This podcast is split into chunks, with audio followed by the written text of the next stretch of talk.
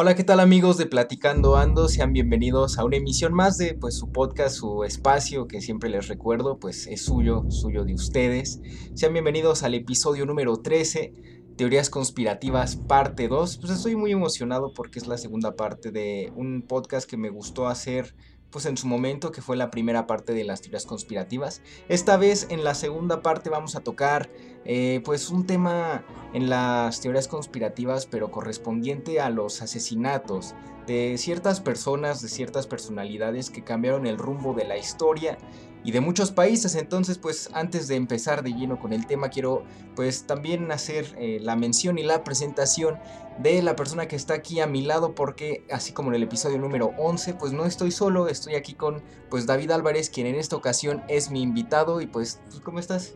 Muchísimas gracias por la invitación, eh, estoy muy contento de tus podcasts, me gustan, gracias, gracias y espero eh, poder compartir con ustedes esta plática con David Álvarez. Claro, pues así es, entonces eh, eh, pues no, no vamos a hacer mención de, alguna relación familiar que tengamos en común, pero pues eh, fuera de ello, pues quienes nos conozcan pues ya sabrán quién es David Álvarez, ¿no? Pero quienes no, pues es, es el hombre que está aquí a mi lado para hacer eh, compañía y para tener este pues bonita charla, este bonito tema de conversación que son las teorías conspirativas, que es la parte 2. Si no han escuchado la parte 1, pues ahí la encuentran en YouTube, en Spotify y en cualquier plataforma digital que tenga disponible el formato de podcast. Entonces si quieren escucharla ya saben dónde encontrarla y si ya lo hicieron pues ya vénganse de lleno al episodio número 13 de las teorías conspirativas parte 2.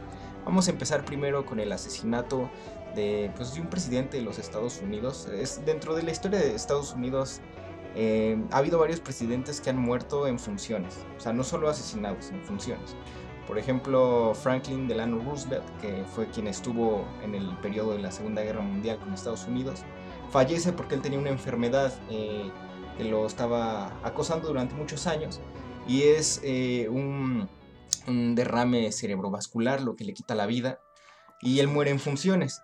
Hay otros eh, dos presidentes que murieron asesinados durante su mandato que no son tan recordados porque precisamente hay otros dos que igual fueron asesinados que son como más sonados, que es primeramente el caso de Abraham Lincoln, que muere en 1865, durante esta etapa de, la guerra de secesión, la libertad de, Estados Unidos, el norte contra el sur. Y bueno, el segundo ocurrió 100 años después, el asesinato de John F. Kennedy.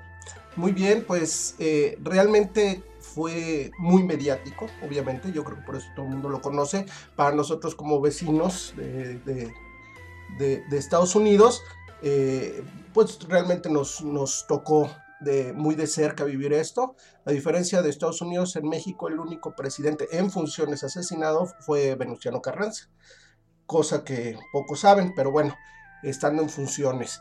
Eh, con Kennedy, pues bueno, ya hablar del apellido Kennedy, traemos ahí a colación una maldición para los Kennedy, que todavía, inclusive en este año, eh, murió, murió una de las, de las este, Kennedy también. Ah, pues es que alrededor de los Kennedy hay toda una, como dices, una maldición, una leyenda urbana. No solo el que fue presidente Kennedy, sino también su hermano, el que alguna vez fuera eh, juez de la Suprema Corte, pues también tuvo un papel sumamente importante.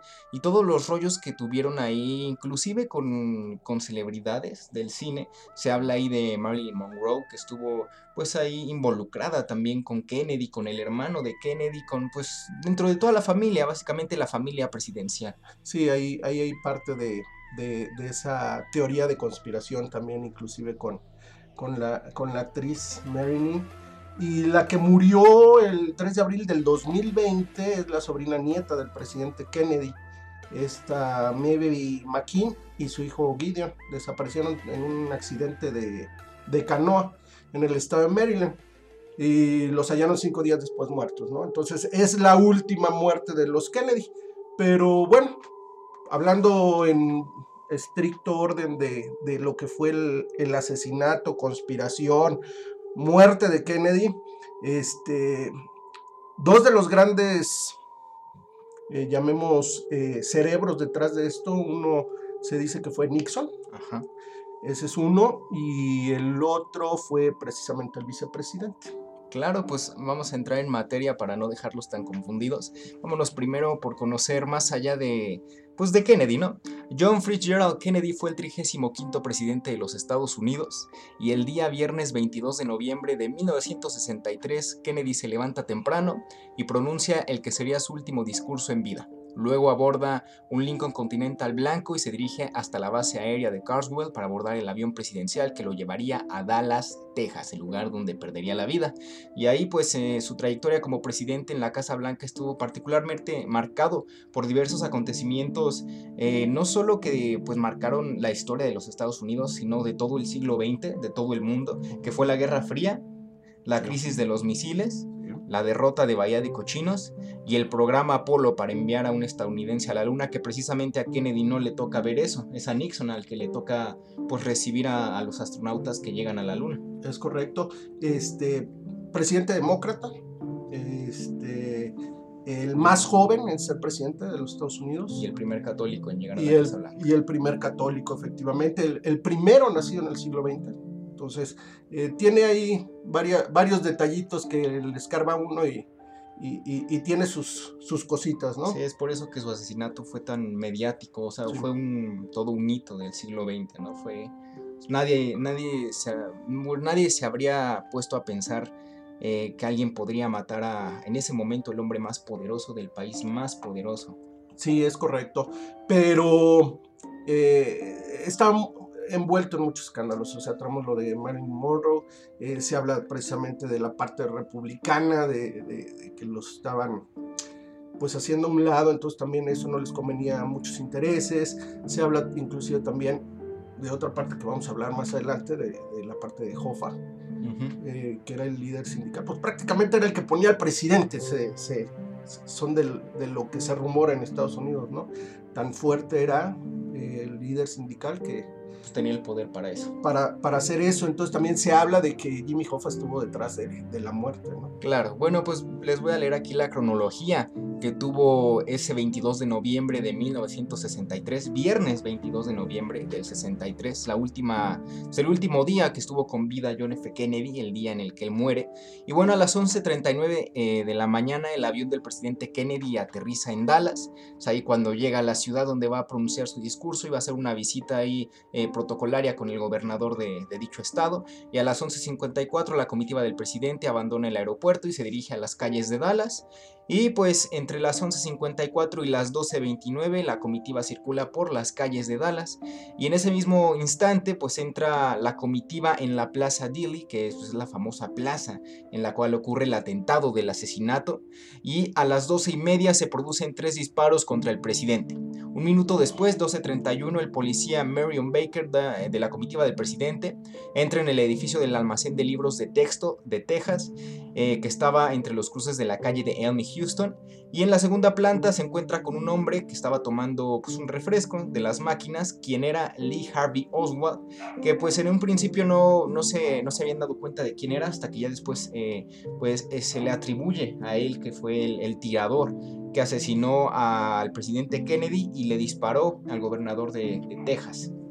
Inclusive también se habla de, bueno, ahorita seguimos platicando, pero es muy importante porque hay una historia paralela de Oswald con un policía que casualmente era muy parecido a, a Kennedy. Entonces, este, de otro tema que también vamos a hablar, este, muy parecido a las teorías conspirativas con lo que pasó aquí con, con Colosio, ¿no? Claro.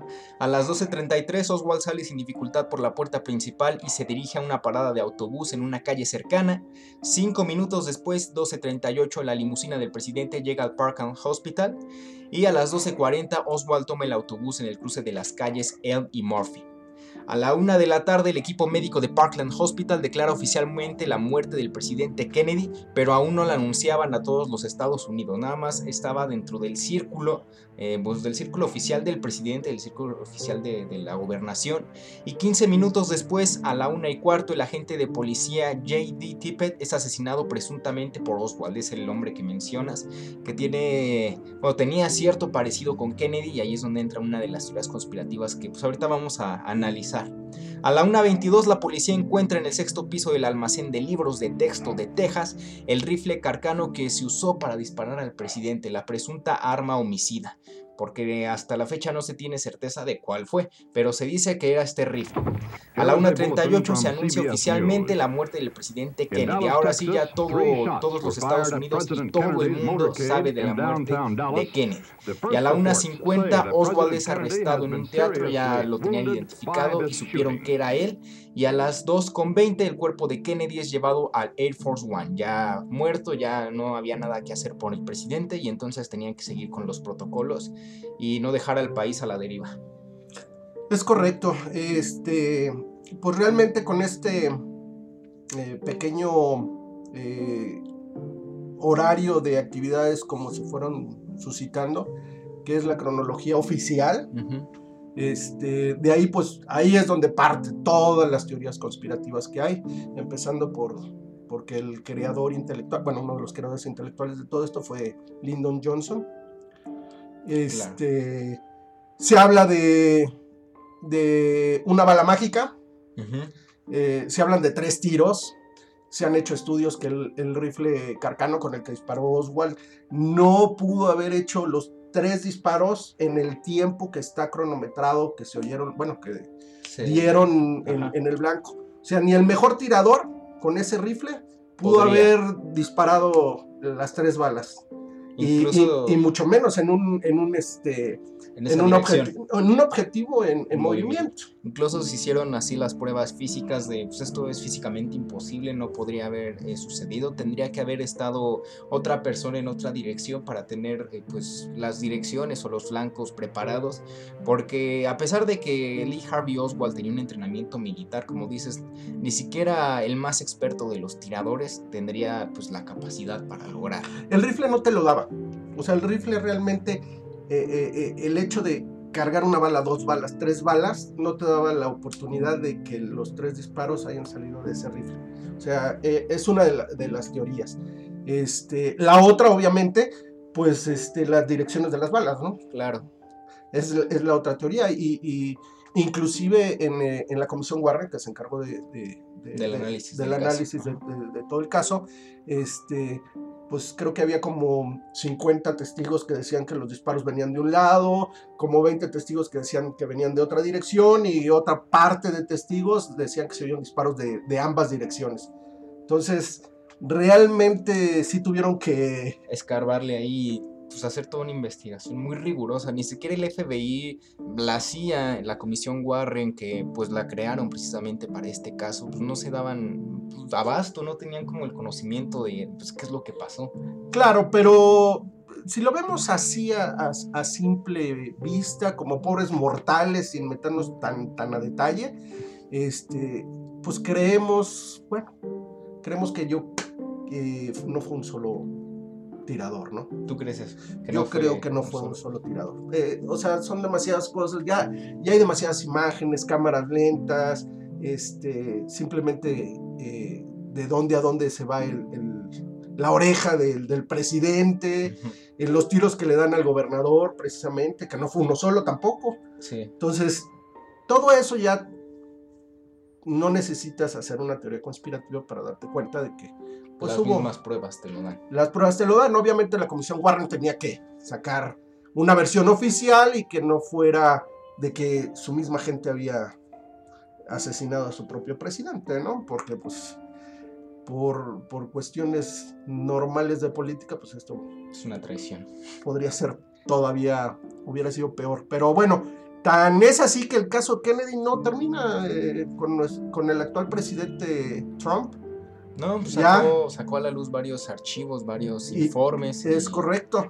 Y pues como para calmar las aguas en estos tiempos de elecciones que se ve que, que le está yendo para el perro que va a ganar Biden, bueno, hasta el momento que se ve, pero pues bueno, como mencionas, eh, hay cámaras, hay videos que registraron todo esto, pero imagínense, estamos hablando de mediados del siglo XX cuando la tecnología no daba para tanto. Hoy si un primer ministro o un presidente fuese asesinado, todo el mundo lo grabaría, todo el mundo tomaría el video, ya estaría en Facebook, en Instagram, en Twitter, en todas las redes sociales y sabrían quién, quién sería el asesino. Se tardarían, pero pues tendrían las pruebas y en este caso solo un hombre pudo grabar el momento exacto en el que asesinaron a Kennedy y es la única grabación que existe, bueno, presumiblemente la única grabación que tiene eh, el público, como todos nosotros, que podemos encontrar inclusive en YouTube, que ha aparecido en un sinfín de programas de televisión, en películas, en programas de investigación. Bueno, pues precisamente esta grabación fue hecha por Abraham Zapruder y él filmaba la comitiva presidencial y él logró captar nítidamente pues el momento en el que Kennedy es alcanzado por eh, dos de los tres disparos. Y esta película pues es parte de, este material que utilizó la Comisión Warren para hacer la investigación, para checar cómo había sido la trayectoria de las balas, como mencionas, hacia qué lado se, se cayó el presidente Kennedy, qué lado pues fue el que se tocó, dónde tocó la bala, y así pues es lo que utilizaron para analizar todo esto, y es la única grabación que, que utilizaron. Es la única que hay, pero como mencionas también el gobernador Connally de, de Texas eh, recibió varios disparos y esto lo confirma su esposa, que dice, mm, bueno, el, gobernador lo tuvieron que intervenir dos veces quirúrgicamente, pero de milagro sobrevivió. Es porque su esposa había dicho que fue prácticamente un, chaleco antibalas humano recibió muchas balas. Eh, eh, es correcto, yo creo que esa, ahora sí que la prueba más, más fehaciente es la del gobernador. Él es el que recibió no uno, no dos, no tres disparos. Obviamente la comisión Warren saca que nada más fueron uno o dos disparos los que recibió él y, y pues no, ahí con el, con, el, con el caso del gobernador ahí te das cuenta de que algo más hay detrás de todo sí, Y también te das cuenta de que pues la gente que estaba detrás de esto no iba por el gobernador, iba por el presidente, pero pues ahí el gobernador era pues un medio nada más. Estaba ahí en el momento menos indicado, pero pues también le tenía que tocar, le tenía que tocar su balde de agua fría. Sí, es correcto, ni hablar. Y bueno, en el caso del asesino o el presunto asesino Lee Harvey Oswald fue detenido 80 minutos después del asesinato de Kennedy a última hora de la tarde del día 22 de noviembre y pues el sujeto siempre negó haber disparado contra el presidente. Yo no fui, yo no lo maté, yo no estaba ahí. Me vieron, pero pues yo era conserje del almacén, yo no estaba haciendo nada. Y de hecho, pues el caso de, de Oswald jamás eh, llegó a la corte, nunca fue juzgado. No, pues lo mataron antes. Pero de hecho, eh, a, a, Oswald lo agarran no por el asesinato de Kennedy. Lo agarran porque mata al policía, a Tipi al que se parece a Kennedy.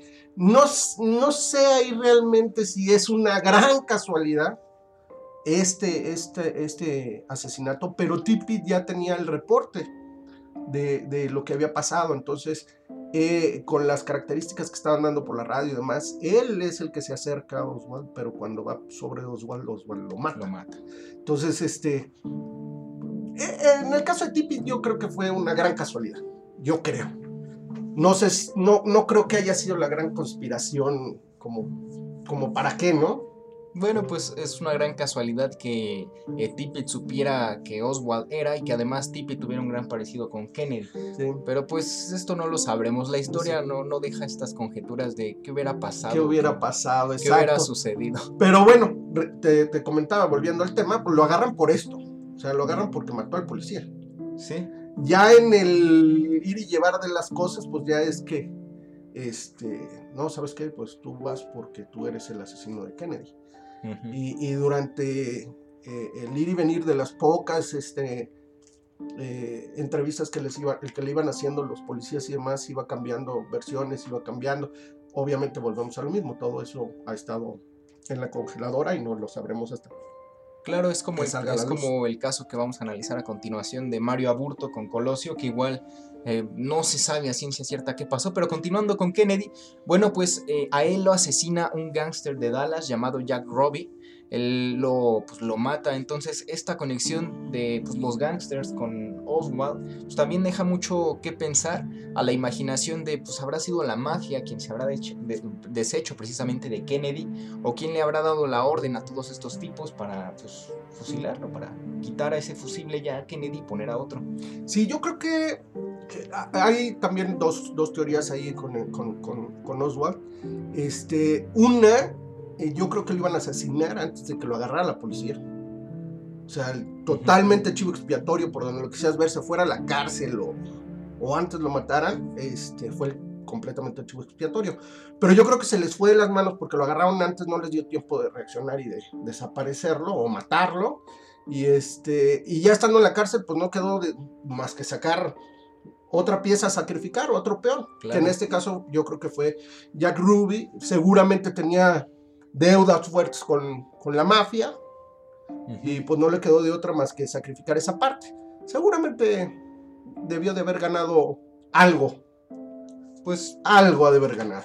Pues tal vez eh, si lo hubieran llevado a juicio, eh, quizás si en la cárcel lo habrían igual asesinado y lo hubieran puesto como un presunto suicidio, caso de suicidio, para no ser juzgado, como luego llega a pasar, que presuntamente sucede así. Pero pues como ya lo mencioné, la historia no deja conjeturas de qué hubiera pasado. ¿Qué hubiera pasado? Pero pues en este tipo de cosas y más con las teorías conspirativas es lo que siempre viene a la cabeza. ¿Qué hubiera pasado? ¿Qué, había, qué habría sido? ¿Sí? ¿Qué, qué fue de? Entonces, eh, ya analizando las primeras investigaciones, el FBI mete las manos al fuego, el Buró eh, de Investigación de los Estados Unidos, el Buró Federal de Investigaciones, entra pues aquí al quite para investigar todo el 9 de, eh, el 9 de diciembre del 63, 17 días después del asesinato de Kennedy y entonces empiezan a analizar todo, se dieron cuenta de que pues se habían hecho tres disparos, que se realizaron tres y el primero impactó sobre el presidente Kennedy, que no lo mató, sin embargo sí lo deja mal herido, el segundo en el gobernador Connally y el tercero ya da en la cabeza del presidente y es el que lo mata. Entonces aquí el FBI estableció que Lee Harvey Oswald fue el, el autor intelectual del asesinato. Así es, y es el FBI, digo, a final de cuentas, el FBI es el que puede y tiene, tiene chance de hacer investigación dentro de los Estados Unidos, caso contrario que la CIA no. O sea, la CIA es para los temas internacionales, por eso es de que no entra de lleno en todas las investigaciones. Aparte que también se dice que la CIA estaba detrás de, detrás de, de todo esto, ¿verdad? Entonces, ahí es donde se complica todavía este, todo, todo el, el caso, ¿no? Porque es este FBI contra CIA, entonces eh, todo se enturbia, todavía más después de todo esto y el ir y venir de información, pues todavía se enturbia más, este, pues con la, con la pelea frente a frente de FBI contra CIA. Claro, y de esta investigación que hace el FBI, pues el gobierno eh, crea una, pues, una investigación, una comisión encargada de investigar el caso, conocida como la Comisión Warren, eh, que en realidad no es un nombre, no es un nombre oficial, porque su nombre oficial es eh, pues la, investigación del caso Kennedy, pero todos la conocen como la Comisión Warren. Eh, por el apellido de Earl Warren, que era el jefe de la Corte Suprema, que fue el que dio la, orden, vamos a poner así, de la orden y puso a investigar a, las personas, y por eso se le llama la Comisión Warren, ¿no? La que se dedicó a la investigación de, de la muerte. La comisión Warren pues empezó a investigar con todo lo que le entregó el FBI, más aparte de lo que ellos llevaron a cabo, lo que pues podían encontrar, recolectar toda la información que tenían que, que pues eh, necesitar y es aquí cuando entra la parte de pues, todos los detectives, los investigadores, tal cual como una película pues, estadounidense de crimen Hagan de cuenta así la investigación, había agentes investigando día y noche porque tenían que trabajar arduamente para encontrar pues al asesino o a los posibles asesinos de John F. Kennedy. Ya el presidente ya, ya estaba muerto, pero ya se había asignado a uno nuevo que era precisamente Lyndon B. Johnson, que era el vicepresidente de Kennedy. Así en cuanto él muere, él se vuelve el, así es. presidente. Creo que dentro de la constitución de los Estados Unidos, así es. Eh, tienen, ellos sí tienen un una figura como vicepresidencia y que es el que en cadena al mando, en cuanto falta el número uno, él entra. Él entra. Sí, en caso contrario aquí en México que no hay ninguna figura, entonces se va el presidente y entra un interino, se tienen que llamar a elecciones. Elecciones, exactamente, pero tiene ahí también unas cositas complicadas, creo que después de X número de años no puede, no puede venir elecciones o tienen que esperar no sé cuánto tiempo más. Eh, ya sabes, hay que hacerlo un poquito enredado para los intereses de, los del poder, de la cúpula del poder. De la mafia del poder. De la mafia del poder. Pero bueno, pues ahora vámonos de lleno con las teorías conspirativas. Lee Harvey Oswald no fue el asesino.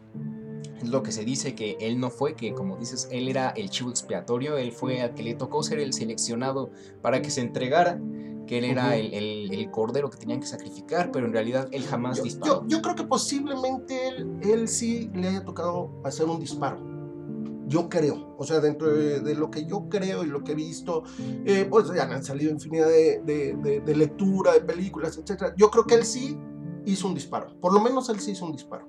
Si dio o no dio, no lo sé, pero por lo menos él sí hizo un disparo. Pero no tocó al presidente. No lo sé, no lo sé. Pero, pero como tal sí fue chivo expiatorio. Claro, es que lo que aquí se dice es que eh, pudieron haber utilizado a Lee Harvey Oswald y bueno, tú aquí pones en, la mesa que él a lo mejor sí pudo haber hecho el disparo. Hay otras personas que piensan que en realidad solo estaba ahí en el lugar como, pues, como se dice, taparle el ojo al macho, pero en realidad ya tenían a los tiradores seleccionados. Que él nada más estaba ahí como, ah, pues, eh, fue él. Exacto, esa es, la otra. Y una de las cosas que salió a la luz, que pues supuestamente se dicen que es verdad, es que Howard Hunt fue un miembro importante de la CIA, que aquí es la, pues, la otra fuerza de investigación de los Estados Unidos, pero de manera internacional de todos los casos importantes. Y él le confesó a su hijo ya en su lecho de muerte que la supuesta auténtica trama que envuelve este magnicidio de John F. Kennedy es que en realidad todo esto fue orquestado por Lyndon B. Johnson, que él lo mandó matar, que él quería deshacerse de él, porque él ya llevaba dos años como vicepresidente y ya estaba viendo que las posibilidades de convertirse en el nuevo presidente se le estaban acabando. Es correcto, se le van. Y de todas maneras, digo, en entró como interino, queda como presidente, pero entre toda esta nube del asesinato de Kennedy que lo envolvía, más lo de Vietnam, pues realmente ya no le dio para, para una segunda eh, reelección. Claro, no, no le tocó, nada más le tocaron eh, su primer mandato, cuatro años, y después se tuvo que ir, así como esperemos que le vaya a Trump, nada más cuatro años y después se vaya. Esperemos que sí. Y bueno, pues según esto el asesinato habría sido planificado por ciertos agentes de la CIA, o sea, ya estamos hablando de, ciertos escaños bastante altos dentro del gobierno. Y bueno, pues ellos estaban en contra de Kennedy, no les agradaba, pero pues tenían ahí ciertos conflictos de intereses que no les convenía tener a un demócrata ahí en la Casa Blanca, no estaban de acuerdo con sus ideales. Y el propio Howard Hunt, junto con otro hombre llamado Kurt Meyer, que según se dice este, este hombre, Kurt Meyer, era, era engañado por su esposa, que su esposa... Con el mismo Kennedy. Con el mismo Kennedy. Entonces aquí también se dice que, que Kurt Meyer quiso entrarle aquí al quite para, pues, para alguna una vendetta, ¿no? Personal. Es parte, es parte de, de, de, ser Kennedy joven, con esos bríos que traía, este, ser católico, claro. ser demócrata. La cúpula de poder, no, no olvidemos que la cúpula de poder de Estados Unidos está en los republicanos. O sea, los, los güeritos que tienen mucho dinero y que por eso sus elecciones no es el que tiene más votos es el que gana. Por eso es que tienen sus, sus votos de, de otra forma, porque esa parte, los que realmente manejan la economía de Estados Unidos y se podría decir el mundo, este, son los que han llevado pues, durante 200 años eh, eh, el gobierno detrás de, de, de las cortinas, ¿no? Claro, ahora sí que esta es la verdadera mafia del poder. Exactamente, entonces, pues este demócrata sí se estaba saliendo de... Del corral. Del corral, exacto. Y bueno, pues presuntamente eh, la CIA contrata a un francotirador, quien habría sido pues un asesino a sueldo, o como lo conocemos aquí, un sicario, que pues él era, eh, pues más bien tenía su sueldo de, parte de todos los de la CIA que estaban aquí involucrados y él provenía de la mafia corsa llamado Lucien Sarti, así era como supuestamente se conocía a este sicario, a este francotirador que supuestamente asesinó a Kennedy y entonces eh, eso nos da lugar a que Lee Harvey Oswald era el chivo expiatorio. El chivo expiatorio, exactamente. Entonces, este, pues ahora con que ya destapó Trump el, el, expediente de Kennedy, pues nada más hay que esperar unos años más para que lo abran. Pero la verdad no creo que lo abran. Pues no, no. No les conviene. No les conviene. Entonces, este, más, más que nada, como dijiste hace rato, es show de, de Trump para, para jalar adeptos porque le está yendo mal. Claro, es aquí como pues, el presidente que de vez en cuando saca sus cosas, ¿no? Sus... No, de vez, de vez en todos los días en la humildad matutina. bueno, ya hablaremos de, de este señor y, sus cosas más adelante. La segunda teoría es la del asesino solitario y bueno, aquí vamos con lo, de, lo del fusil de Oswald, de acuerdo con el FBI, pues estaba frío solo después de disparar tres balas en los seis segundos que duró el atentado, que, que fue bastante rápido y pues se determinó que solo tres balas fueron disparadas, una de las tres balas no dio al vehículo, una impactó a Kennedy y después salió para eh, darle al gobernador John Connally y el último disparo fue el que mató al presidente. Y entonces el gobernador Connally, es aquí lo que ya habíamos mencionado, fue herido varias veces, pero durante los informes del FBI de la Comisión Warren esto no, no se reveló, nada más dijeron, le dispararon una vez, el, el gobernador de, Texas está bien, no le pasó nada. Pero aquí no, aquí dicen que fue herido varias veces, por lo que los disparos tuvieron que ser más de tres. Y es aquí cuando su esposa testifica que las balas vinieron de direcciones distintas y no de como supuestamente se había dicho en un principio, que nada más era de una dirección. Sí, por eso te decía que realmente el gobernador es, el, es la prueba viviente. Viviente. Digo, no sé si viva todavía, de hecho. Valdría la pena eh, ver si todavía, investigar si todavía vive el gobernador este, John Connolly. John Connolly. Este, pero realmente él es el que pues recibió impactos, imagínate, él, Bueno, ya, ya murió en 1993. Ah, mira, ya. Pero tuvo este tiempo para vivir todavía más, 30 años más. y pues básicamente si alguien te podía contar eh, con pues, con lujo de detalle cómo se vivió aquel viernes 22 de noviembre del 63. Pues, eh, pues tres personas, ¿no? Pero sin duda yo creo que John Connally. Las otras dos, pues la esposa del gobernador y la esposa de Kennedy, que pues estuvieron ahí al momento de, e, de este fatídico pues, incidente, atentado, asesinato, crimen, como le, le llamemos. Sí, claro. Pero eh, fue claro que había que deshacernos de Kennedy. Sí, y a esta teoría es la que tú mencionaste, que se le conoce como la bala mágica. Es correcto. Eh, el, hecho de, que ya hay estudios de las trayectorias de las balas y demás, o sea, tres balas y como cinco o seis trayectorias diferentes. Entonces, este, pues ahí es donde empiezan ya a salir miles y miles de historias, ¿no? Alrededor de todo esto. Claro, y alrededor de esto también empezaron a incluir a, pues, a todos los testigos que habían visto algo, que escucharon o que, pues, no sé, vieron algo, que presuntamente estuvieron ahí y podían dar eh, alguna información que fuera relevante para la investigación del asesinato.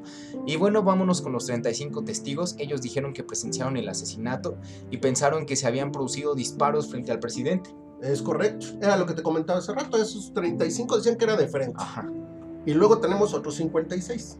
Ellos habían dicho que hubo disparos detrás del presidente. Ajá. Pero tenemos una pequeña parte, cinco, testigos, que ellos ya hablan de dos direcciones. O sea, ellos escucharon tiros del lado, vamos a ponerlo así, del lado derecho y del lado izquierdo. Claro.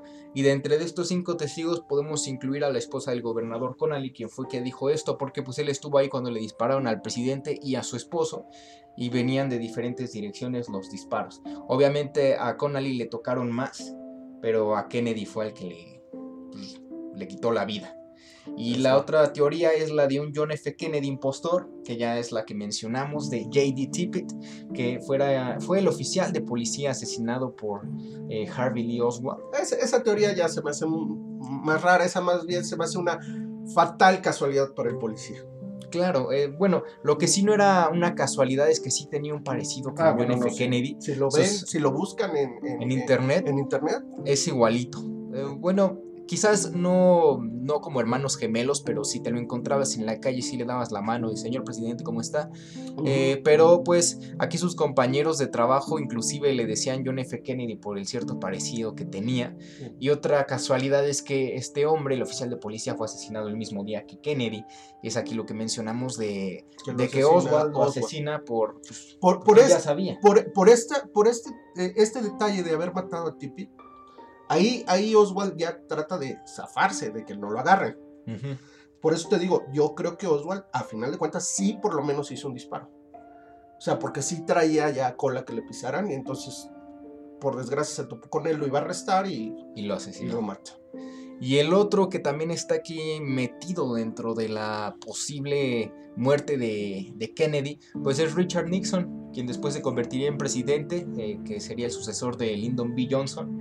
Eh, bueno, aquí hay unas teorías que sugieren que Nixon estaba enojado con Kennedy porque él fue el que le ganó las elecciones cuando Kennedy se vuelve presidente. Así es. Y él lo manda a matar.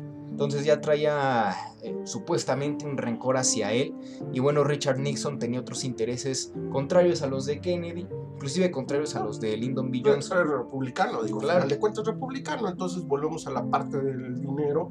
Y bueno, ya todo el mundo sabe cómo sale también Nixon de, de la presidencia. Claro, el caso Watergate que también le, le fue como en feria.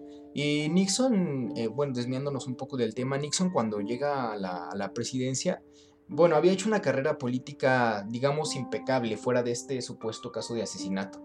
Y es hasta el caso de Watergate cuando inclusive su, pues, toda su carrera se va abajo y es el primer presidente de los Estados Unidos en África. Mm, saben que yo me voy, ya no quiero seguir aquí. Y, precisamente por agentes de la CIA haciendo la parte esta de espionaje y demás. Claro, pero pues ahora sí que no sabemos a ciencia cierta si fue Nixon. Es una teoría muy fuerte y que muchas personas, no solo en los Estados Unidos, sino alrededor del mundo, que igual son conspiranoicos, eh, pues aseguran que pudo haber sido él junto con Lyndon B. Johnson, pero le dan más peso a Nixon por lo que ya traía detrás. No, y, le dan más peso por cómo salió de, de la presidencia y por cómo, cómo, cómo, lo agarra, ¿no?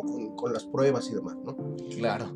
Este, pues es bastante curioso porque, eh, digo, dentro del caso Watergate fue muy sonado, pero supongo que la CIA ya le había dicho eh, como al chino copelas o cuello o, o, vamos a revelar que en realidad tú fuiste el que mandó a matar a Kennedy o alguna cosa así que tuvo que hacer que, Nixon se fuera. Sí, lo tenían muy agarrado.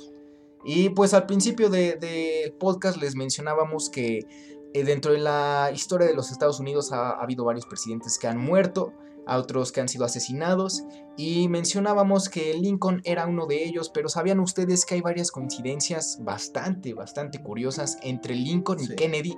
No solo con su vida, sino también con su asesinato y con algunos casos curiosos dentro de este, de este caso. Pues esta lista de coincidencias entre Lincoln y Kennedy es una leyenda urbana estadounidense de origen incierto, nadie se sabe de dónde viene, pero la lista apareció por primera vez en la prensa estadounidense un año después del asesinato de John F. Kennedy. Y pues a raíz del asesinato es que empiezan a sacar toda esta lista. Pues le, empiezan a rascar y, a ver, a, este, a buscarle las coincidencias, como el caso de eh, a los dos los matan enfrente de, de sus esposas. Esa es una de las tantas coincidencias que hay. Y bueno, otra es que ambos fueron elegidos como presidentes en el 60, Lincoln en 1860 y Kennedy 100 años después en 1960. Y bueno, pues esto es correcto, pero pues es irrelevante, pues dado que las elecciones presidenciales estadounidenses son cada cuatro años, que es múltiplo de 100, entonces esto sí lo dejamos ahí como pues, casualidad. Es correcto. Este, Oswald se supone que dispara desde un almacén. Ajá, y, se oculta En un teatro. Y a Lincoln a la inversa lo matan en un teatro y se esconde en un almacén el, el asesino.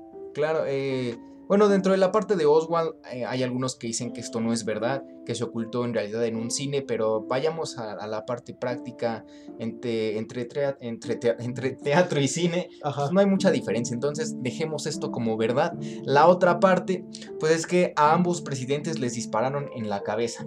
Es correcto y, a uno le disparan en el Teatro Ford y a otro le disparan en un coche Lincoln de, la compañía Ford. Otra casualidad bastante grande con respecto a que los disparos fueron a la cabeza. Eh, a Lincoln le dispararon a quemarropa bastante cerquita y a Kennedy a distancia, pero al final ese disparo a la cabeza de Lincoln y Kennedy fue el que les quitó la vida. Es correcto. Entonces tenemos, tenemos, digo ya, eh, esta, esta última parte ya más bien es como que ya como dices, todos los conspiranoicos que hay en el mundo, pues ya le empiezan a rascar y a buscarle y demás. Y entonces, bueno, han salido todo este, este, este tipo de semejanzas o coincidencias. Sí, pues es que recordemos que las teorías conspirativas, como lo mencioné en el capítulo anterior, son como, son como un placebo para todos nosotros. O sea, a veces nos negamos a, creer en la realidad, en la verdad, y pues todas estas cosas empiezan a aparecer como que fue Nixon, como que eh, pues fue una coincidencia que los hayan asesinado el mismo día. Bueno, no el mismo día, sino más bien en viernes, solo que a Lincoln 100 años antes y a Kennedy el viernes 22 de noviembre. Entonces todas estas cosas pues nos negamos a, creer que son verdad y empezamos a, a sacar todo esto, a escarbar y a decir, no, en realidad fue la mafia, no, en realidad fue Lyndon B. Johnson, fue Nixon, eh, todo este rollo, fue inclusive su hermano. Entonces, pues todas estas cosas eh, a la gente le, le, gustan y hay personas que se niegan a creer en la verdad y esto es lo que los, los reconforta. Dicen, bueno, por lo menos esto me tranquiliza. Claro, pero aparte siempre, siempre como seres humanos le buscamos, siempre tratamos de buscarle algo más, aunque no haya, hay que buscarle algo más para, para sentirnos vivos. Y bueno, ya que estamos hablando de Kennedy, también se habla de alguien que estuvo detrás de todo esto, que es este el famosísimo Jimmy, Hoffa. Así es, Jimmy Hoffa. Y bueno, pues eh, Jimmy Hoffa es el siguiente escaño dentro de este episodio de las teorías conspirativas. Eh, él está, pues, digamos, de manera eh, pues relacionada con Kennedy en ciertas medidas, en cierta parte de lo del caso. Pues aquí hay que recordar una frase que dice pues, que en la política no hay aliados eternos, sino pues intereses permanentes. Entonces, pues aquí Jimmy Hoffa pues, es el reflejo de esa frase como todos los políticos alrededor del mundo, pero pues en específico este señor pues tuvo una vida pues bastante llena de controversias, un hombre que se dedicó, eh, bueno, durante todo el tiempo que estuvo vivo y hasta que se supo de él, fue un activista sindical y se convirtió en una figura importante eh, como eh, pues una figura importante regional con la Hermandad Internacional de Camioneros a mediados de los años 20. Y bueno, ahí Hoffa se involucró con el crimen organizado desde los primeros años de su carrera. Es ahí cuando comienza pues este, esta vida turbia de Jimmy Hoffa, James Riddle Hoffa, que es un nombre real, pero todos lo conocen alrededor de los Estados Unidos y del mundo, Jimmy Hoffa, por algo particular que le sucedió y que hasta la fecha nadie sabe qué ha pasado con él, pero ya vamos a, tocar ese punto. Eh, bueno, pues, ¿qué sabes de, Jimmy Hoffa? Bueno, de, realmente Jimmy Hoffa no, no es un caso tan mediático para nosotros como, mexicanos. Este, realmente yo creo que a Jimmy Hoffa la gran mayoría lo empieza a conocer a raíz de la película que acaba de salir en Netflix, del irlandés. Yo creo que ahí es donde la gran mayoría ya descubre quién es Jimmy Hoffa.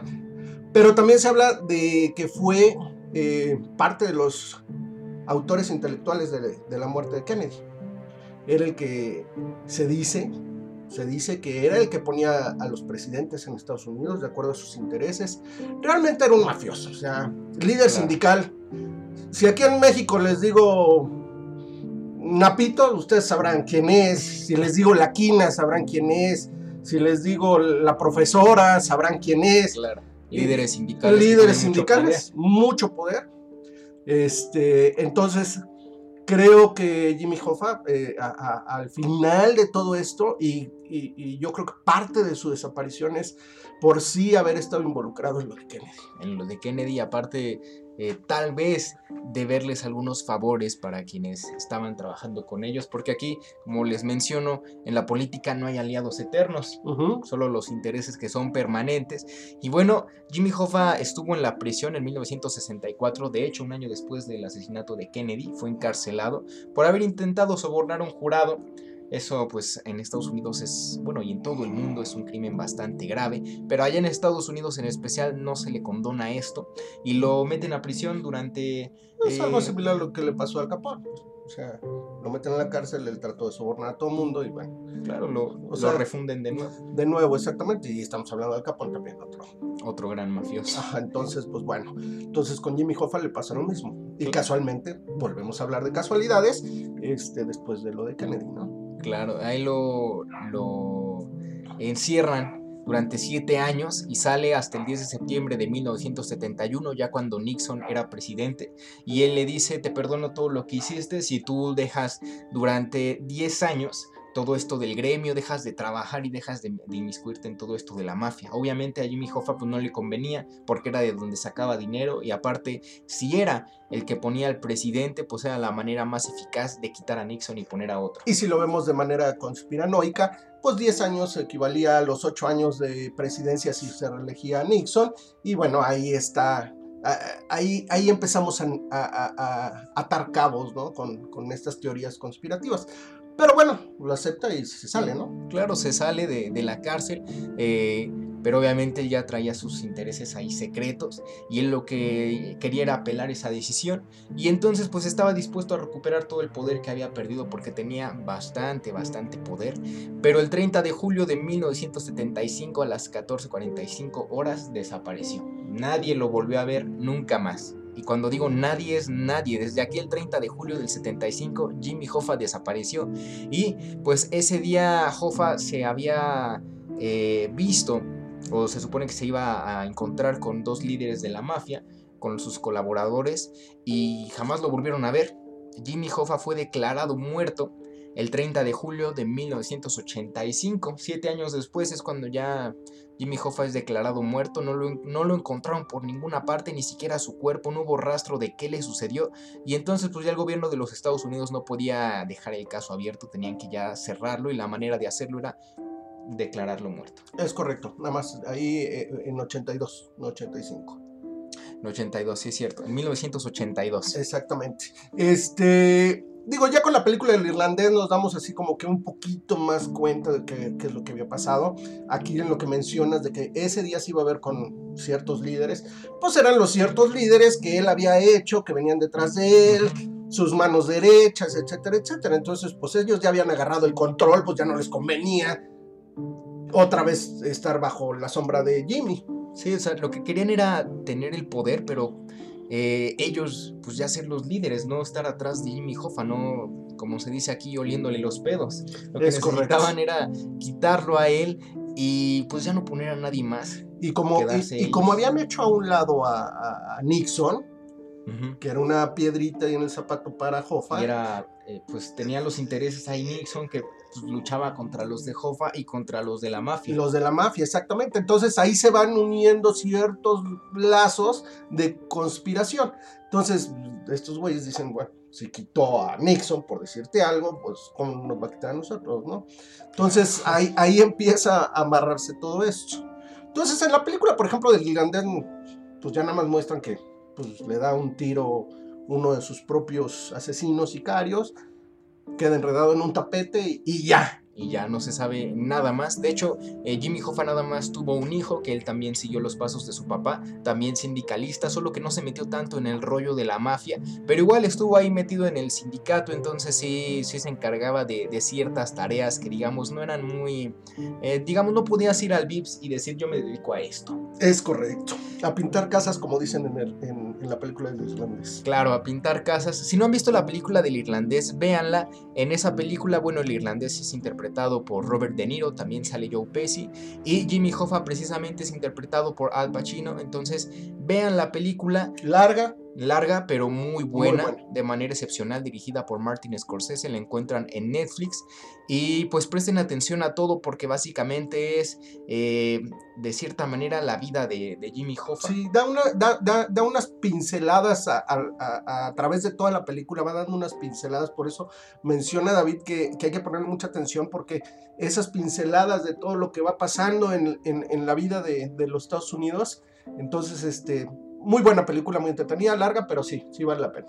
Y Jimmy Hoffa, dentro del caso de la desaparición de, de Hoffa, pues dejó todo un legado, no solo para, pues, para un, largo listado de, crímenes, todo lo que hizo, sino también pues dejar un archivo que se convirtió eh, pues eh, con los años en algo muy popular y ciertamente esto es verdad porque en la cultura popular es muy referenciado el caso de Jimmy Hoffa. Es correcto. En algunas películas hace mención de te voy a desaparecer como Jimmy Hoffa, que prácticamente hace alusión de te voy a desaparecer y nadie va a saber de, ti. En Los Simpson que se encargan de hacer este tipo de sátiras políticas lo han mencionado muchas veces. En la película de Jim Carrey Todopoderoso cuando ya tiene los poderes de Dios, encuentra el cuerpo de, Jimmy Hoffa. Es correcto. en Titanic. En Titanic hacen, referencia. Sí, claro, eh, que la esmeralda que van a encontrar este, es casi imposible encontrarla como Jimmy Hoffa. Ah, claro. Sí, la que encuentran al final. la ah. de en la película Ghost también hacen referencia al final donde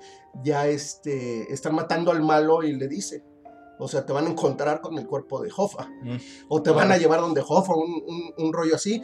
Obviamente en series como Boons, la de Huesos, también hacen referencia en una investigación de que encuentran algo así. Eh, películas cómicas como Policía 13 y medio también hacen referencia a ello. La película de Fist. Fist, esa, esa, se supone que es una eh, película biográfica de Jimmy Hoffa, pero pues le cambian todos los nombres y todo, pero nada más hacen referencia. Obviamente también está la película de Blood la de Hoffa como tal, de este Jack, Nicholson entonces, realmente sí en la cultura popular estadounidense, el nombre de Jimmy Hoffa se hace referencia hasta para chistes entre cuates. Claro, y bueno, yo creo que eh, inclusive quizás tendría que volver a, verlas, a revisitarlas. Posiblemente en El Padrino deberían de hacerse referencias a, a Jimmy Hoffa o no sabría decir. quizá habría un personaje similar a él, la verdad no sé o quizás no, pero pues posiblemente pues, este caso también sirvió de inspiración para sumamente muchos artistas, escritores, directores de cine, porque precisamente la película del irlandés está basada en un libro. Martin Scorsese pues eh, se inspira de esta película, que también es eh, básicamente como autobiográfica, como dices, pinceladas de la vida de Jimmy Hoffa, relacionado con todo lo que hizo y con pues el protagonista que es el irlandés. Es correcto. Entonces, pues bueno, eh, a ver si también algún día nos enteramos un poquito más de qué fue de Jimmy Hoffa, pero pues lo dudo mucho si es una persona y aquí en México pues teníamos al famoso este al que deshacía los ah, cuerpos, al, pozolero. Imagínate cuántas personas han desaparecido aquí en nuestro territorio y no se sabe nada de ellos. Imagínate, si querían deshacerse de Jimmy Hoffa, seguramente pues nadie lo va a encontrar. Nadie lo va a encontrar. Es mucho más factible que se abra el expediente de Kennedy, que sepamos de dónde está el cuerpo de Jimmy Hoffa, qué le pasó.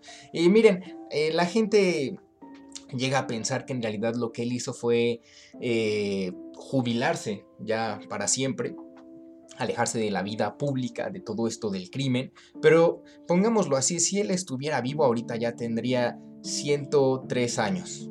113 años, no, 103 años. Como diría la, la cultura popular en Estados Unidos o la cultura popular en México. Pedro Infante no ha muerto. Elvis Presley está vivo. Está vivo. Entonces, lo Jimmy Hoffa también está vivo. Está vivo. Está en la isla de las estrellas con Juan Gabriel, con, con Elvis. Sí, sí, sí. Con Pedro Infante con con quién más ah, pues con todas las con Jenny Rivera con Jenny Rivera con María Félix también ahí con un sinfín y sinfín de personas con ahí un séquito secreto con los Illuminati con los masones no es una, una gran barbaridad está ahí en la isla de las estrellas en el programa de protección claro en el en el ay, cómo se llama en el trato especial como el de Ah, sí, claro, como el de los Oye. Ah, los Oye, el trato los Oye. sí, sí, sí, tienen trato especial, por eso es de que ya nadie sabe de ellos. Pero bueno, ya dejando de lado este, pues este bonito espacio para la historia de los Estados Unidos, vámonos con un caso bastante sonado y bastante fuerte que sucedió aquí en Tierras Mexas, en México, ocurrió en 1994 y marcó el rumbo de la historia. Hay mucha gente que se pregunta qué hubiera pasado si este hombre hubiese gobernado el país. Yo estaba en la universidad cuando sucedió lo de Luis Donaldo Colosio. Este, ya, ya estaba, eh, pues la política, se metía ya uno bastante en la política, aunque veníamos de un sexenio de poder. Todos los mexicanos éramos millonarios, todos los mexicanos, no, no, no, nos tenían los cuernos de la luna. Este, Gortari Carlos Salinas de Gortari nos tenían en, los cuernos de la luna. La verdad fue un sexenio que nos fue bien a todos. Digo, imagínate, o sea, yo nací siendo generación de devaluación tras devaluación, nací con Echeverría, Portillo, de la Madrid, o sea, y de repente Salinas te mete a, un tratado de libre comercio con, con Estados Unidos, este... El Telecán. El Telecán. Que hoy ya es Temec. Es correcto. Entonces, realmente si hubo un cambio en México, realmente estábamos bien, veníamos, no, no, no, íbamos con todo. Claro, ya entrando dentro de la parte histórica, pues Salinas de Gortari junto con gran parte de su gabinete y los que venían detrás de él, pues era una nueva generación de políticos eh, de manera distinta traían el manejo de, todo lo que se podía hacer en cuanto a modelo eh, de gobernación económico, conocidos como los tecnócratas. Es correcto. Pues, lo, que, lo nuevo. Eh, pero no dejaban de ser hijos de políticos. O sea, como no ha dejado hasta la fecha, la gente que está en la política viene de políticos y ha vivido en la política y crecido en la política. No saben hacer otra cosa más que política y política entre comillas. Entonces, bueno, de ahí este, sale el tema de Luis Donaldo Colosio, pero para cuando lo candidateas este, Salinas, viene de un tema controversial, porque estaba Miguel Ávila Camacho. Claro. Y Miguel Ávila Camacho era compadre casi casi de... de- Manuel Camacho. de- perdón, Manuel perdón, perdón, perdón. Ah, ya me fui bien atrás. Eh, Manuel Camacho, gracias, gracias, perdóname. Me emocioné. Te fuiste ya atrás. Sí, me fui atrás. Esa ya es una teoría más grande. Sí, sí, sí. Manuel Camacho, exactamente. Entonces, este. eh, candidaté a Colosio y no a Camacho. Entonces, se Ahí empieza ahí a, a quebrar. Una competencia entre ellos dos. Sí, pero se quiebra esa cúpula de, de poder que estaba alrededor de Salinas. Entonces empieza a dividir el grupo que estaba en el poder. Claro. Entonces aquí la parte difícil no era. No era prácticamente gobernar, sino llegar al poder ya en, este, en estas instancias cuando se empieza, como dices, a, pues a quebrar todo el, séquito, todo, eh, pues la cúpula, el círculo de, de Salinas. Bueno, pues para ya entrar en detalles, para los que no sepan sobre esto, pues Luis Donaldo Colosio fue candidato a la presidencia de la República por el Partido Revolucionario Institucional y él sería el sucesor del entonces presidente de México, Carlos Salinas de Gortari, que como menciona eh, David, pues fue un presidente que durante su sexenio mantuvo a México en una estabilidad que no habían visto en mucho tiempo. Es correcto, es correcto, sí, desde...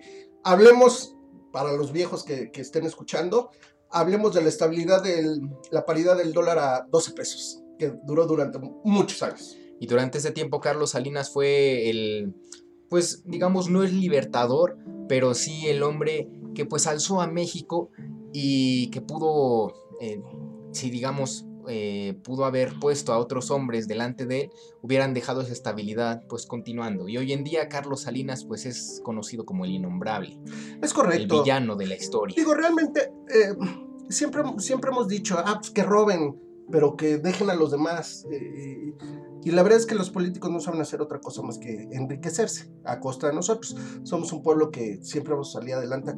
Nos pongan al que nos pongan, como el de ahorita, pero salimos adelante.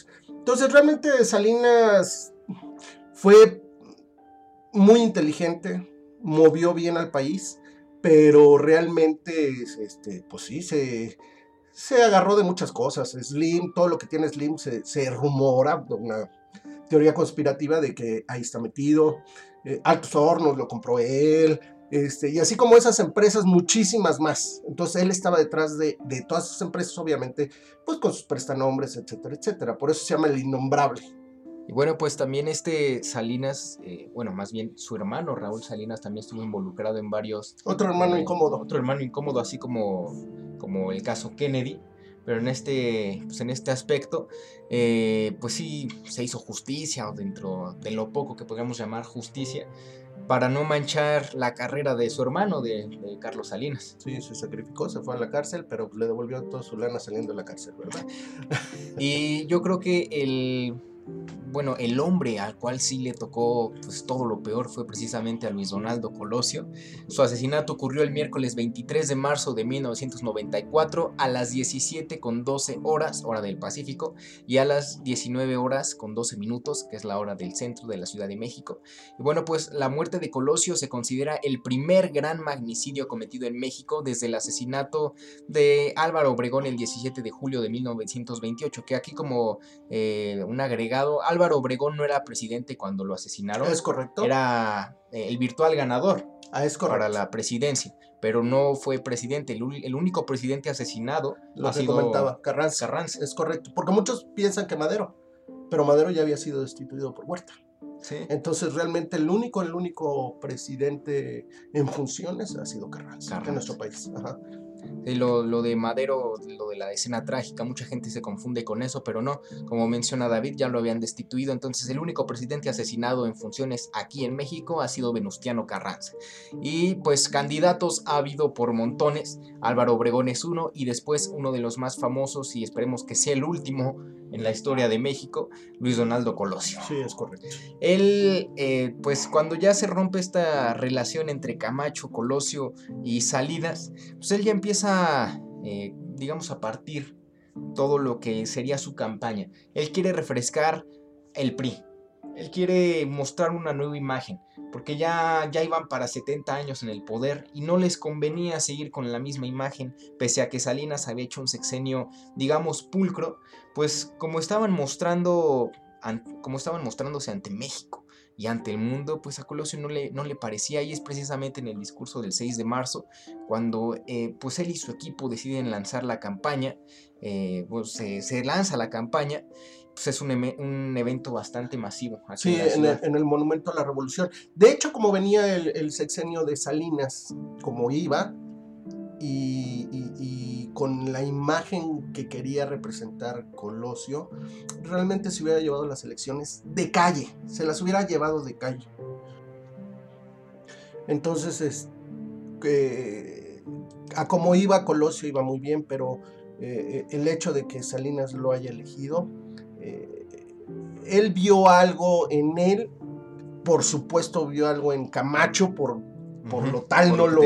Sí, por algo no lo pone, pero donde da el espaldarazo es en el, discurso. el discurso, el discurso realmente, eh, bueno, yéndonos así, exagerándolo, y te lo comentaba, es de que el discurso eh, es el de Martin, Luther King. Sí, bueno, de hecho Colosio se basa en cierta medida para para hacer este discurso, que numerosos analistas políticos afirman que pues este discurso que lee Colosio el 6 de marzo, eh, ahora sí fue el punto de ruptura entre él y Salinas. Ahora sí ya a Salinas ya no le estaba agradando cómo se estaba moviendo dentro del ambiente político, el que se iba a convertir en el virtual presidente de México. Es correcto. la verdad es de que es la declaratoria de guerra directa, directa de Colosio al poder. Claro, y de hecho en estas elecciones los dos eh, otros contendientes a la presidencia, que era Cuauhtémoc Cárdenas por el PRD y el jefe Diego eh, Cervantes de Ceballos por el PAN, palidecían frente a Colosio. Porque si, nos, si lo vemos así desde este punto, no había una, una guerra electoral entre Cuauhtémoc, Diego y Colosio, sino que la guerra era entre Colosio y Salinas. Es correcto.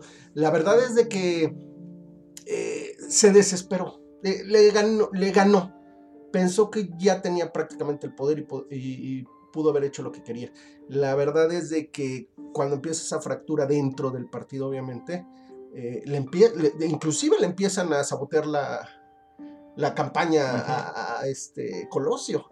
Entonces, Colosio, para cuando hace el meeting del 6 de marzo en el Monumento a la Revolución, es realmente vale la pena que lo busquen en YouTube, véanlo. Exactamente cuando habla de yo veo un México con hambre, es en el minuto 29. 29, 29. casi llegándole al 30. Pero vale la pena que escuchen esta parte del, discurso. Sí, bueno, pues esto fue lo que, eh, lo que en todo, bueno, todo el discurso hubo varios argumentos, digamos, fuertes, válidos, que le daban a Colosio la seriedad y esa postura de querer eh, cambiar a México. Y bueno, a continuación van a escuchar de la propia voz de Luis Donaldo Colosio lo que pronunció aquel 6 de marzo en el Monumento a la Revolución, ese eh, polémico discurso que podríamos decir fue lo que le costó la vida. Vamos a escucharlo. Yo veo un México con hambre y con sed de justicia. Un México de gente agraviada, de gente agraviada por las distorsiones que imponen a la ley quienes deberían de servirla, de mujeres y hombres afligidos por abuso de las autoridades o por la arrogancia de las oficinas gubernamentales. Entonces ese fue su discurso. Y es un discurso que marca, el discurso, eh, eh, su asesinato marcaron a, nuestra generación y pues yo creo que a todas las generaciones que lo vivimos, porque mucha gente durante mucho tiempo se ha dicho qué hubiera pasado en México si hubiera ganado Colosio. Hasta la fecha mucha gente se lo pregunta. Yo creo que posiblemente hubiera sido la respuesta que estamos esperando posiblemente habría sido el cambio, el, digamos, una transformación, una, verdadera cuarta transformación, o, por así decirlo. Bueno, pero transformación, transformación, con, como dice la palabra, no transformación como la maneja actualmente nuestro presidente, que él habla de una cuarta transformación viniendo de la independencia, la revolución y la reforma que eso no es transformación, eso ha sido cambio de poder por, por, por violencia, Por fuerza. por fuerza, eso no es transformación. O sea, eso realmente no es transformación. Transformación es esto que mencionaba, en papel se ve bonito, como lo dijo, se, ve, se, se- se escuchaba bien, Pero faltaba verlo ya. faltaba verlo, exactamente. pero pues hasta este momento ver para creer, pero hubo muchas personas que sí pusieron su fe en Colosio, que sí estaban convencidas de que el cambio era pues Colosio, de que el PRI estaba pues buscando las cosas eh, de una manera distinta, que querían hacer las cosas de una manera eh, nueva, que querían reinventarse, por así Este, este decirlo. no era el nuevo PRI de, de Peña Nieto. No, este era, este era el mismo PRI, pero tratando de, de reinventarse. Es correcto. era el mismo PRI queriendo sacar a relucir pues, los, los valores que, sí, que políticos sí tenían, pero que palidecían pues con otros que se dedicaban simplemente a enriquecerse de manera ilícita. Claro, y los dinosaurios no, no lo dejaron. Claro. Y bueno, pues el 23 de marzo de 1994, el candidato tenía ya un itinerario preparado, pues el cual era el siguiente. Él llegaría a Tijuana a las 3 de la tarde, ahí va a dar una, una visita, una breve visita de dos días, y estaría en Lomas Taurinas media hora después para un diálogo con los colonos. Lomas Taurinas es una colonia de la ciudad de Tijuana bastante marginada de, eh, durante muchos, muchos años y durante todos los sexenios. Y entonces aquí en Lomas Taurinas él iba a dar este eh, un meeting, un discurso de, saben que la esperanza es esto, voten por mí, vamos, van a ver que vamos a sacar adelante a México. Y bueno, a las 18.30 llegaría al Club Campestre para un diálogo con maestros y a las 21 horas cenaría con representantes de la sociedad civil y ya posteriormente se iría a dormir para después continuar con su gira, volver a la Ciudad de México. Y bueno, ese era el itinerario que tenía preparado, pero en realidad las cosas no salieron así, todo salió de manera contraria y funesta. Entonces a continuación les voy a leer la cronología verdadera y también la que incluye su asesinato. Y bueno, pues esto comienza el día miércoles 23 de marzo de 1994. A las 4 de la tarde, Luis Donaldo Colosio llega al aeropuerto de Tijuana procedente de La Paz, Baja California Sur, y 30 minutos después el candidato y su comitiva arriban a la colonia Lomas Taurinas para dar su meeting. 5 minutos después inicia el acto político y a las 5 con 8 de la tarde concluye el acto político. Un minuto después Colosio baja del templete instalado sobre una camioneta donde estaba hablando, empieza a caminar entre la gente, eh, entre mucha, mucha gente, más gente que seguridad que era la que tenía Colosio a su alrededor. Todo desbordado. Y sí, eso fue uno de los casos que también eh, analizan, porque había eh, más gente que seguridad cuidando al candidato.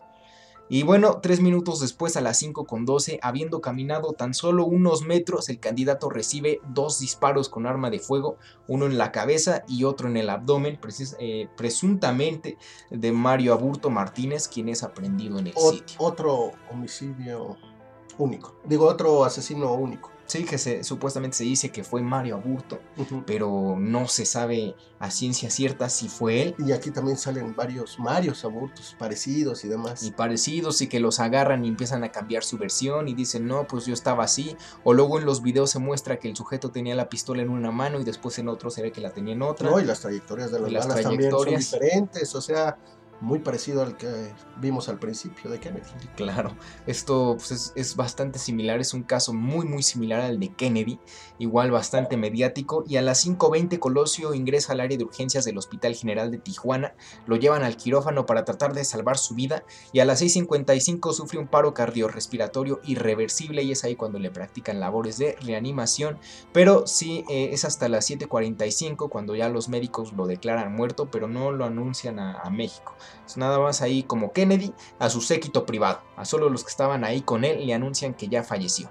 Y una hora después, a las 8.47, Liébano Sainz, vocero de la campaña de Colosio, ya anuncia oficialmente su fallecimiento a, a todo México. Ahí toda la gente quedó conmocionada, todo un país, porque era, Sí, realmente, realmente sí conmocionó al país. era el sí, que no, se iba a no, convertir en presidente. Sí, no, no, no, realmente sí fue algo grande, grande. este, se, se pararon eh, novelas, o sea, todo, todo, todo el sistema de información estaba volcado sobre, sobre el asesinato de Colosio. Quiero agregar algo aquí. Tenemos a nuestro flamante Alfonso Durazo, que va por la Candidatura de Sonora, de, de Sonora, ahí andaba metido, era parte de, la seguridad de Colosio. pues era parte de, de- de todo el grupo de la campaña de Colosio. Ya, Nada más lo dejo así como que para que se acuerden. Y para pues quienes no lo conozcan, él era el, el secretario de Seguridad Pública hasta hace unos días del gobierno de Andrés Manuel López Obrador, pero ya renunció porque pues, eh, tiene más intereses allá en No, Sonora. pues ya, ya dejó el país sin menos muertes, Claro, con seguridad. un país bastante seguro, un país que, que vemos este caso de Colosio y es, es el México de antes, el México de ahora no, no hay muertos, no, no hay violencia, no hay nada, ni siquiera el COVID, o sea, el COVID se fue cuando llegó Durazo. Casi, casi. Pero bueno, nada más era así como que una acotación al margen. Y bueno, pues eh, esto que les acabo de leer es su itinerario, la cronología que sucedió eh, dentro del atentado a Colosio. Y bueno, cuando se dan los disparos, eh, que le disparan en el abdomen y en la cabeza, pues empieza la, con- la confusión, toda la gente que estaba alrededor empieza a gritar, empieza a, a asustarse, pero hubo muchos que se dieron cuenta de quién había hecho los disparos. No, bueno, también había gente eh, dentro de... Es, es parte de la teoría conspirativa, mucha gente que estaba ahí para señalar. Este fue el asesino, este fue el asesino, entonces. Y es ahí cuando, en medio de la confusión, capturan a, a un sujeto de unos 25 años, de complexión delgada, tez morena y pelo rizado, vestido con pantalón de mezclilla y una chamarra negra, quien después eh, identificarían como Mario Aburto Martínez. Es al que señalaron y dijeron, fue él, fue él, es él, él lo mató. Pero también eh, cuando agarran a, a Mario Aburto, pues toda la gente lo quería linchar. Pero entonces él empieza a señalar que no, que había sido otro hombre, fue el ruco, fue el ruco que era uno de, de los hombres que estaba también ahí cuidando a Colosio, que era Vicente Mayoral. Es correcto, también se habla de que él estaba ahí metido. Eh, él era parte de la seguridad, pero de, de Tijuana, si mal no recuerdo. De, de la lo- policía. de, de la policía, de lo que recuerdo. Entonces ahí empiezan, ya sabes, el, el cruce de informaciones y los señalamientos, ¿no? Y bueno, pues menos de 10 minutos después de- del atentado a Colosio, la ambulancia arribó al Hospital General de Tijuana, ubicado a pocos kilómetros de Lomas Taurinas, que fue donde pasó todo esto. Y luego viene lo que ya les mencioné, lo declaran muerto a las 19.45 horas del tiempo del Pacífico y México se quedó sin un candidato. Eh, muere Colosio, eh, se paraliza el país, se paraliza todo pues el ámbito electoral, porque pues para empezar... eh, sí, sí. el sí, pa- sí. los partidos de oposición que era cero PRD y PAN campañas, cero campañas. se acaba. Y por otra parte el PRI pues, necesitaba ya sacar a un candidato. A Manuel Camacho ya lo habían votado. No, se, se, Se quería, ¿no? Se, quería, pero lo, lo mandaron precisamente al tema de lo de Chiapas. Sí, que lo convierten en, en el comisionado por la paz. Por la paz, Sí, exactamente. y dentro de las teorías conspirativas viene esto de los múltiples homicidas, que es una de las hipótesis más conocidas dentro de este caso, que dicen que pues eh, todo era un complot. Ya había ahí... no, pero dilo bien. ¿Qué? Un complot. un complot, ya era un complot que era la supuesta existencia de al menos tres aburtos, que es lo que mencionas, que eran tres eh, güeyes igualitos, ¿Es correcto? que tenían las mismas Bueno, características físicas, ajá, pero que ajá. cuando, la, cuando tú los veías ahí y veías al otro acá, decías, es el mismo, es Así el es. mismo güey. Entonces uno disparó, otro fue detenido y uno más fue presentado ante la prensa en el, pela- en el penal de Almoloya, que era así como, tú vas a decir que disparaste, tú te agarramos y tú vas a, dar todas las declaraciones. Sí, es correcto. De hecho, hay una película que no sé si todavía sigue en Netflix, algo de magnicidios, en México.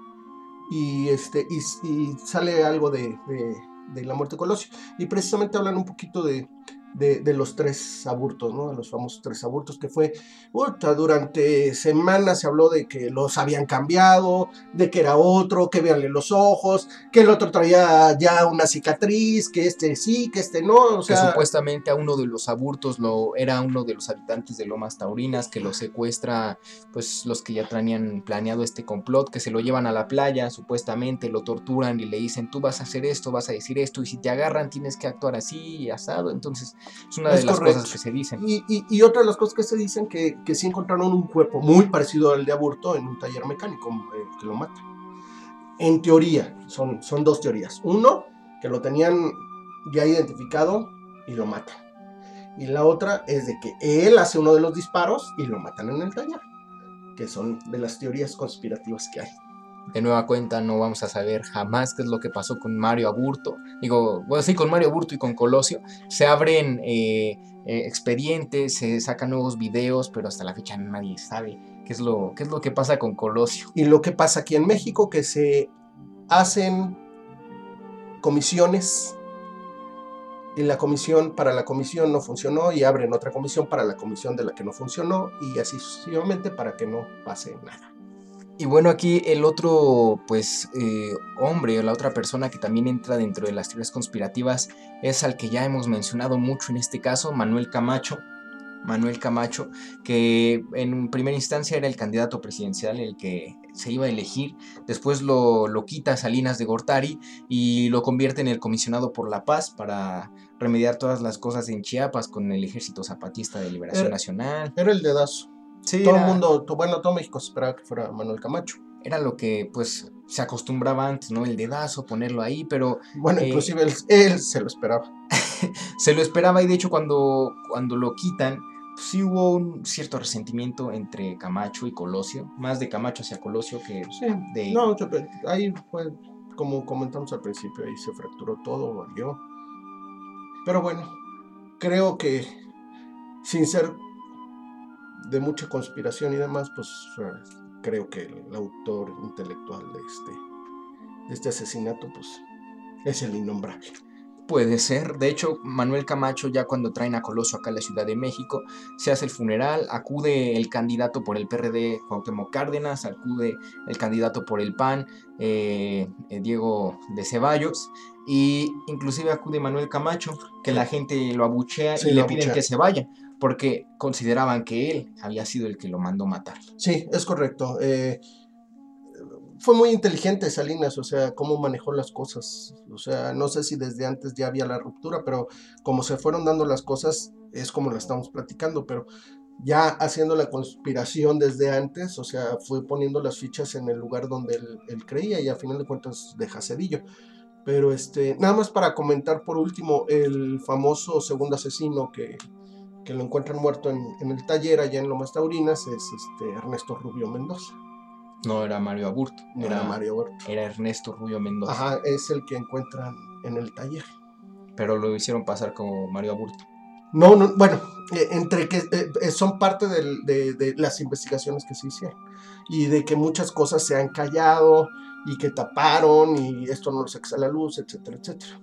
Y bueno, eh, Colosio muere, pero los demás personajes políticos que estuvieron alrededor de, de su vida y de su muerte, pues hoy continúan en la política, otros ya no. Manuel Camacho sigue eh, dentro de la política mexicana, no es tan reconocido hoy en día porque desde este acontecimiento de- del asesinato de Luis Sí, Donaldo, valió. su carrera se fue para abajo, pero ahí continúa trabajando, sigue siendo servidor público y en el caso del expresidente Carlos Salinas de Gortari terminó su sexenio y se fue de México A eh, Irlanda. a Irlanda. Eh, el hombre evidentemente tiene bastante poder. A cualquier país al que vaya a pedir una cita con cualquier eh, secretario de Estado se la dan. Es un hombre con, con gran poder y bastante inteligente para, para Sí. hacer uso de, de Sí, él. sí. Y pues hoy en día es Y- y el- bueno, el gran villano. Bueno, vale la pena hacer una, una semejanza. Este, se rumora o se dice, o creo que existen las noticias, que Carlos Salinas mató a una de sus sirvientas. Así como nuestro actual presidente creo que mató a por ahí alguien también en su juventud. Una semejanza nada más. Pero bueno, ya sabemos de dónde viene nuestro actual presidente. ¿Para qué le hacemos? Y bueno, pues en el, caso de, de Salinas de Gortari hoy pues, sigue siendo bastante eh, renombrado, bastante famoso. Y prácticamente es como Voldemort en Harry Potter, no diga su nombre, es el que no debe ser nombrado. Inclusive el presidente en, algún, en alguno de sus programas mañaneros se le ocurrió hacer mención del expresidente y posteriormente Salinas le dio aviso de no digas mi nombre, por favor, o, o te voy a sacar otro video escándalo que con el de Lozoya y Pío no te la vas a acabar. Sí, efectivamente hizo este favor el actual presidente de mencionarlo y de repente salieron videos, video escándalos que ya no le convinieron y se desapareció los Oya y etcétera, etcétera. Sí, bueno, bueno, es parte de nuestra política, parte de nuestros eh, eh, demonios que traemos aquí, pero pues bueno, otra, otras personas piensan que eh, pudo, el, bueno, el asesino de Colosio pudo haber sido inclusive eh, Amado Carrillo, Caro Quintero, El Chapo, inclusive, que pues en ese tiempo era cuando estaba pues, el auge del narcotráfico, no como hoy, pero era cuando empezaba a cimentarse este camino de todas las drogas, y era cuando estos capos de la mafia, en especial, digamos, El Chapo era cuando estaba empezando ya su, su, carrera. Empezaba a hacer carrera. Sí, se menciona, se, se trató de mencionar mucho eh, se trató de dirigir todo hacia la parte de, del narcotráfico, de, la parte de, todos estos grupos delincuenciales en México, pero realmente no se pudo. O sea, realmente ya se había quebrado desde antes y, y bueno, pues también estuvo lo de eh, Ruiz Massieu, que era cuñado de él, o sea, viene una serie de situaciones que, pues que se destapa y termina en una devaluación y una crisis en México terrible.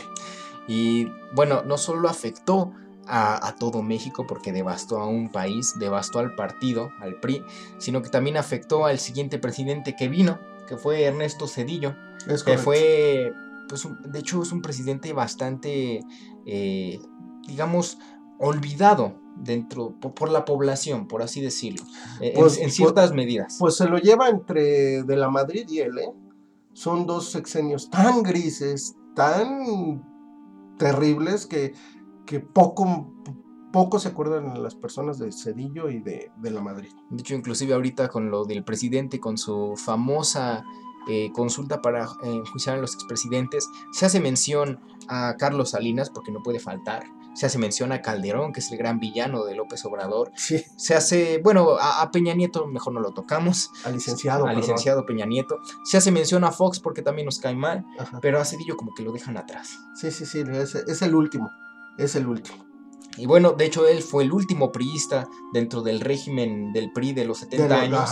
ya posteriormente llegó Peña Nieto, pero así de, del viejo PRI fue Cedillo. Sí, es correcto. Y yo creo que si hubiera estado vivo Colosio, esto de, del PRI se hubiera extendido todavía más, no habría llegado Fox, no habría llegado Calderón.